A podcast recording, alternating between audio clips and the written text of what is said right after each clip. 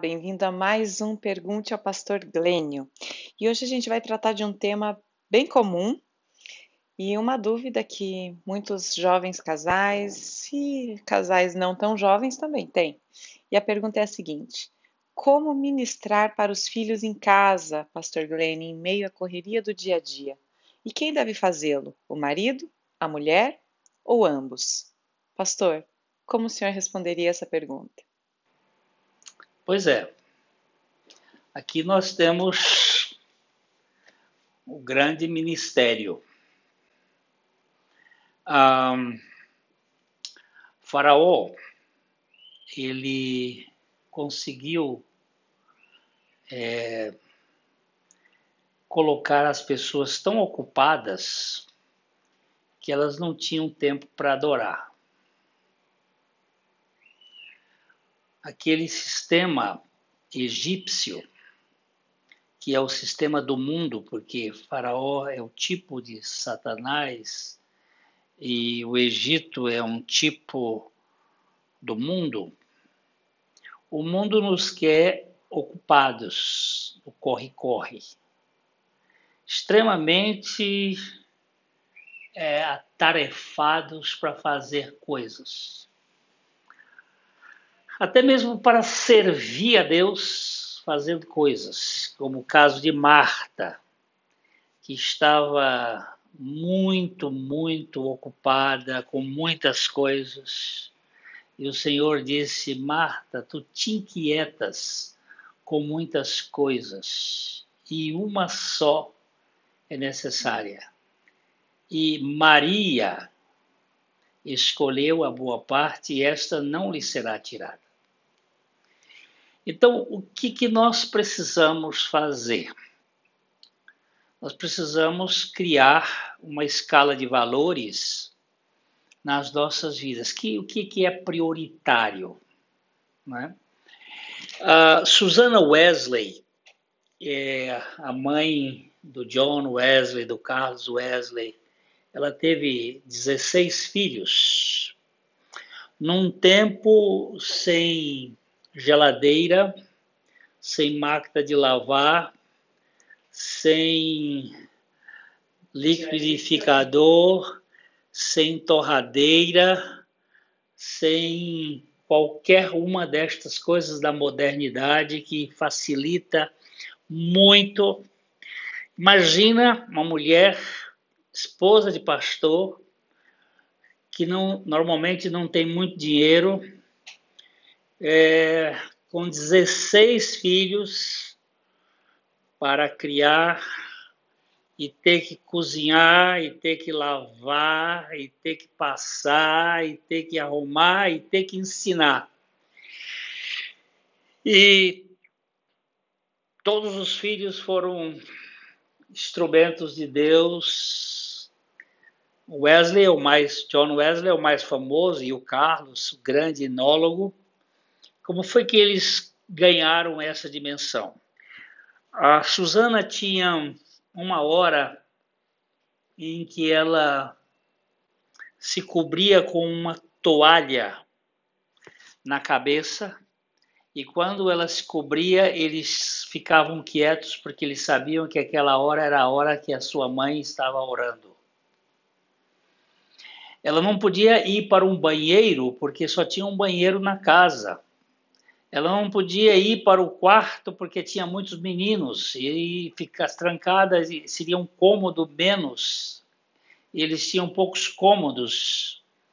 Então ela sentava numa cadeira e se cobria com um pano e ali ela lia a Bíblia por baixo e orava e ela buscava o Senhor e depois dali ela ia instruir os seus filhos, eles tinham o culto doméstico e eles instruíam juntos, pai e mãe, que ficavam juntos, eles tinham um momento de oração todas as noites, antes de dormir, ela orava com seu marido e às madrugadas ela também tinha o seu momento de oração, mas durante o dia ela tinha este gesto que marcou muito os seus filhos, todos eles.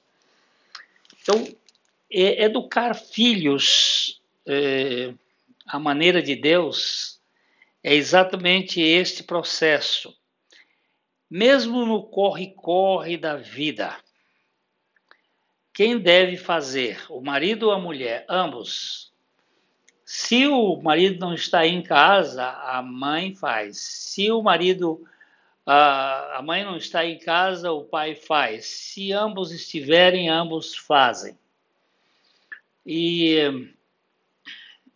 quando os meus filhos eram pequenos, e algumas coisas quando eu estava em casa eram minha responsabilidade tanto na parte de administração da palavra, como também na parte de correção. A correção era eu que fazia. Se eu não estivesse, a minha esposa ia fazer, mas eu aliviava para ela esta posição.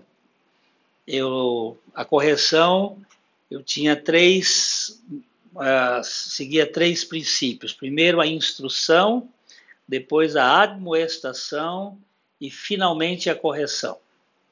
A instrução você leva muito tempo para instruir, principalmente a criança quando é pequena. Depois que a criança está instruída e você já sabe que aquilo está, é, já, ele já sabe o que, que é, você tem que repetir muitas vezes para a criança para que ela saiba, porque a memória da criança é uma memória ainda muito restrita, muito pequena, e ela tem que ir gravando o que você está instruindo. Depois chega um ponto que você precisa admoestar. E a palavra admoestar no grego é noutétesis, ou seja, esfregar a minha cabeça com a dele. É transferir conceitos e responsabilidades. E finalmente ele vai desobedecer porque o ser humano herdou de Adão quatro características fundamentais: é o egoísmo, a rebeldia, o caos e a mentira. Isto aí é universal. Todo mundo nasce com isso, isso vem de lá do pecado de Adão e é nosso. Então ele vai desobedecer e aí nós precisamos corrigir. E aí para corrigir, você tem que corrigir num lugar fora dos olhares dos outros, você tem que corrigir sempre num lugar pessoal, íntimo. Você usa uma varinha, se for o caso de correção, uh, no sentido de, uh, de poder quebrar o, a, a vontade, não, não o espírito da criança, mas para que ele aprenda a obedecer, se for necessário, usar a varinha como a palavra de Deus nos mostra, é, nunca se bater ou puxar cabelo, bater com a mão, a mão não deve ser nunca utilizado para isto, mas no lugar certo, porque Deus já preparou um lugar ali apropriado, afofado, que são as nádegas, e ali você pode usar para dar umas duas ou três varadinhas para que ele saiba que se ele não for corrigido por mim, ele vai ser punido pelo soldado mais tarde. E eu tenho a responsabilidade de corrigir e não de castigar. E essa responsabilidade era minha, do, do homem. Agora, se eu não estivesse lá, minha esposa fazia. E depois que a criança está chorando aquele choro de, de, de, você abraça e ora com ela e mostra isso também é educação bíblica. Porque você está educando a criança nos princípios do Senhor, no temor do Senhor, no amor do Senhor.